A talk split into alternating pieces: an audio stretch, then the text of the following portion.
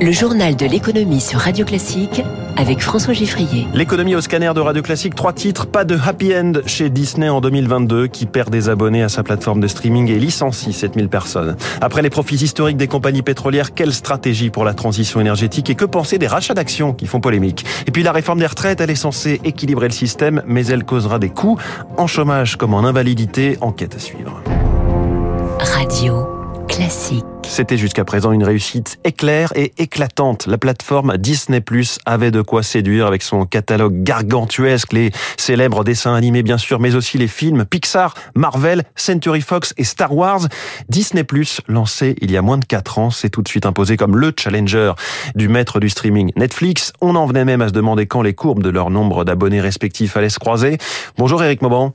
Bonjour François, bonjour à tous. Surprise, hier soir, Disney Plus a perdu des abonnés au cours du dernier trimestre 2022. 2 400 000 abonnés en moins, c'est la première fois depuis le lancement du streaming fin 2019 que Disney Plus ne gagne plus de nouveaux spectateurs. Disney Plus compte désormais près de 162 millions d'abonnés dans le monde, mais affiche un déficit d'un peu plus d'un milliard de dollars.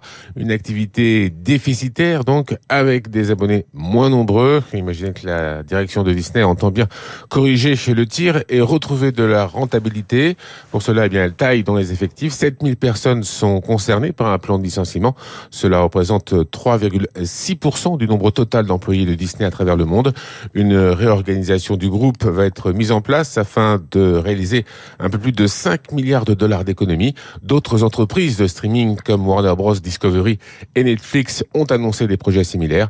Hier, Wall Street a salué l'annonce de Disney. Le titre gagnait 5,5% dans les transactions hors Eric Mauban, direct pour Radio Classique. Petit accident pour Disney, mais qui évite donc la sanction boursière? À l'inverse de Google, qui a dégringolé de 8% hier. Ce sont les suites de la bataille de l'intelligence artificielle face à Microsoft et sa nouvelle arme ChatGPT. Google, dans une vidéo, même pas en direct, a montré que son propre système nommé Bard n'était pas au point puisque, en répondant à une question sur le télescope James Webb, il lui a attribué la toute première photo d'une exoplanète, ce qui était pourtant l'œuvre d'un autre télescope 18 ans plus tôt. Google qui se défend ailleurs d'avoir dégainé son système Bard en réaction aux annonces de Microsoft. Nous travaillons sur l'intelligence artificielle depuis des années. Aucun événement particulier ne nous a poussé à faire ces annonces maintenant, affirment ses dirigeants. Autre raté dans la tech, Twitter qui a connu de sérieux bugs hier, la publication de messages étant compliquée pendant plusieurs heures, et ce, le jour où Twitter devait activer une nouvelle fonctionnalité payante permettant des tweets jusqu'à 4000 caractères au lieu de 280 pour tous les autres utilisateurs.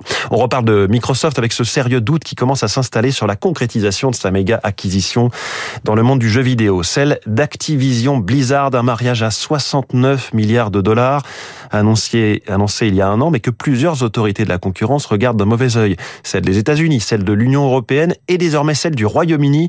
Explication de Jacques-Aurélien Marciro d'Edmond de Rothschildheim. C'est une décision qui se comprend pleinement. On a tous l'image de Microsoft avec la suite logicielle, mais Microsoft, c'est aussi Xbox, un des principaux distributeurs de jeux vidéo consoles et un des principaux éditeurs. On peut imaginer dans un premier temps que Microsoft pourrait favoriser sa plateforme en ne rendant les jeux d'Activision Blizzard disponibles que sur Xbox, par exemple, privant ainsi son principal concurrent, Sony, de tout un panel de jeux que euh, ses clients pourraient vouloir utiliser. Microsoft en petite baisse hier à la bourse, moins 0,31% dans une séance euh, baissière. Le Dow Jones en recule de plus d'un demi pour cent. Le Nasdaq, moins 1,5%. Le CAC 40, moins 0,18% à 7120 points.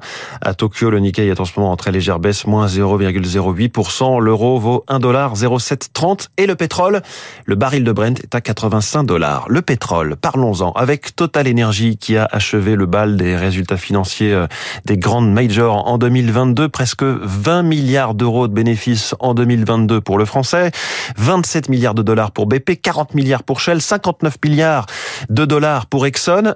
Et on est frappé de voir que tous ces géants n'utilisent pas leur trésor de guerre euh, de la même façon entre réinvestissement dans le pétrole, dans le gaz ou dans le renouvelable. Eric.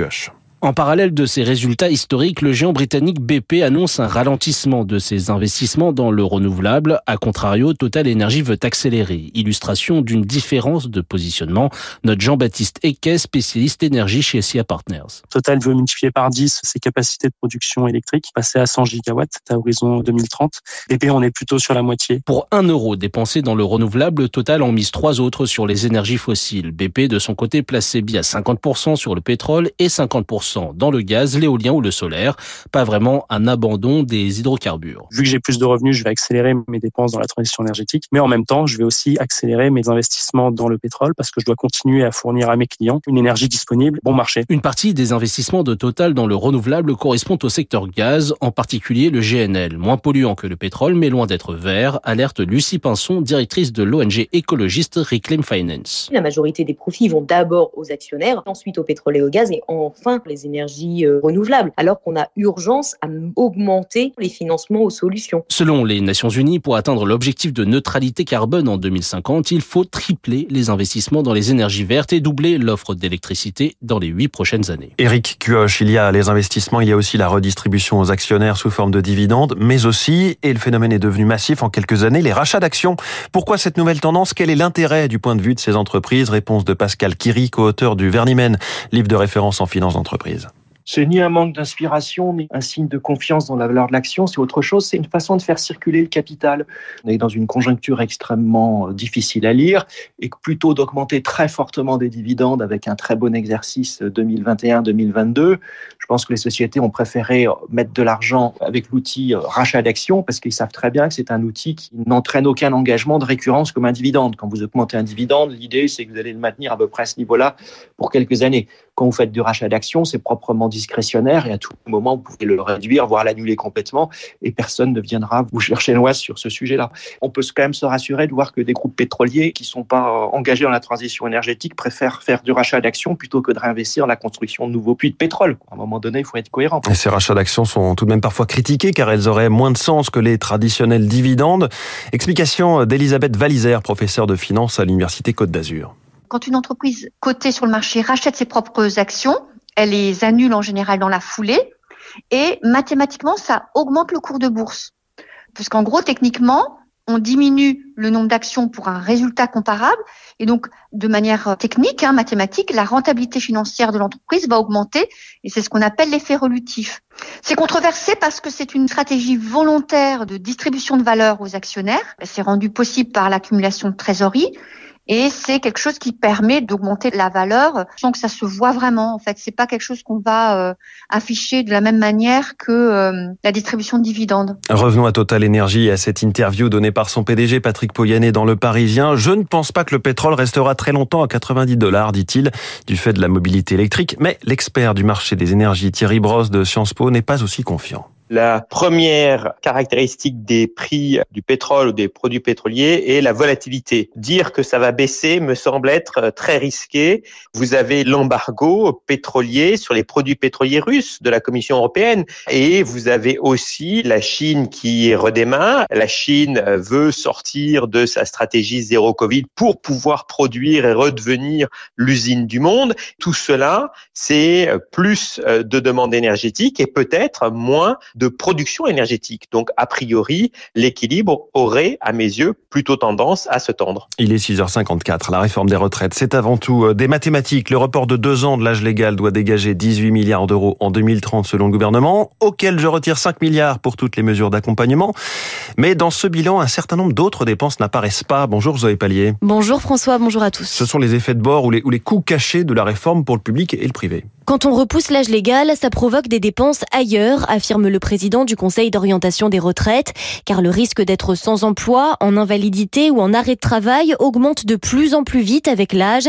L'adresse a chiffré l'an dernier les coûts collatéraux d'un report de l'âge à 64 ans pour les autres branches de la sécurité sociale et l'assurance chômage. Il s'élèverait à près de 5 milliards d'euros. C'est un tiers des gains espérés par l'exécutif. Un chiffre qu'il faudrait revoir à la baisse, pointent des économistes. Il serait plutôt autour de 3 milliards, le gouvernement ayant décidé entre-temps de maintenir l'âge légal à 62 ans pour les invalides. Les dépenses liées à leur pension n'exploseront finalement pas. Mais oui, ces dépenses supplémentaires ne concernent pas que les administrations publiques. Non, il y a aussi des coûts pour le secteur privé, car pour couvrir les risques de décès et d'arrêt de travail, les employeurs souscrivent à des contrats de prévoyance. Céline Blattner dirige le cabinet Adactis qui conseille les assureurs. On a pu estimer qu'on aurait une augmentation des coûts de la prévoyance de l'ordre de 15%. Et si les coûts sont plus importants pour les assureurs, ils vont l'être pour l'entreprise qui va prendre en charge le régime et aussi pour les salariés, puisqu'en général, il y a une répartition de la cotisation entre les salariés et l'employeur. Le gouvernement, lui, espère que les effets positifs de la réforme sur l'économie en général, comme la création de nouveaux emplois, compenseront ces coûts supplémentaires. Zoé Pallier pour Radio Classique. Rachel Kahn dans un instant, il est 6h56.